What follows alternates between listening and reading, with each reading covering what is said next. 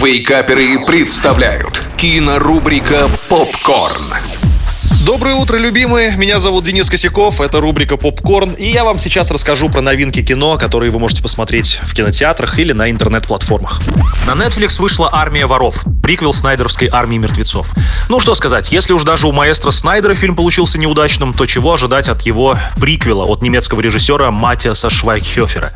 Вряд ли вы о нем слышали, и, надеюсь, больше никогда не услышите. Потому что этот человек, дорвавшись до больших нетфликсовских бюджетов, решил вложить их в себя. В итоге мы имеем в главной роли его, в одной из главных женских ролей его девушку, и если вам покажется кастинг неудачным, то не удивляйтесь, тут все через постель. Все два часа хронометража мы смотрим на крупные планы этого актера, все остальные герои говорят только о нем, а если его нет в кадре, то в кадре обязательно слышен его голос за кадром. Что мы получили в итоге? Мы получили два часа самолюбования и еще один откровенно плохой полнометражный проект для Netflix.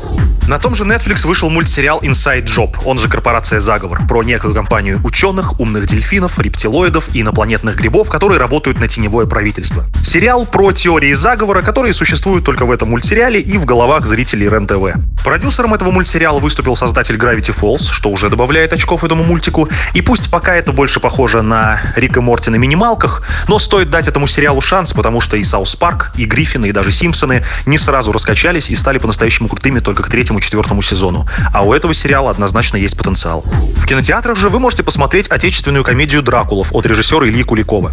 В главной роли Михаил Галустян и много других моих хороших друзей, поэтому я, пожалуй, воздержусь от личной оценки этого фильма, но красноречивый рейтинг на кинопоиске 3,1 говорит, конечно, о многом. Русское кино, безусловно, встало с колен, но пока находится в некоем полуприседе. Спасибо за внимание, любимые. С вами был Денис Косяков. Это рубрика «Попкорн». Услышимся через неделю. Кинорубрика «Попкорн». Каждый четверг в Вейкаперах на рекорде.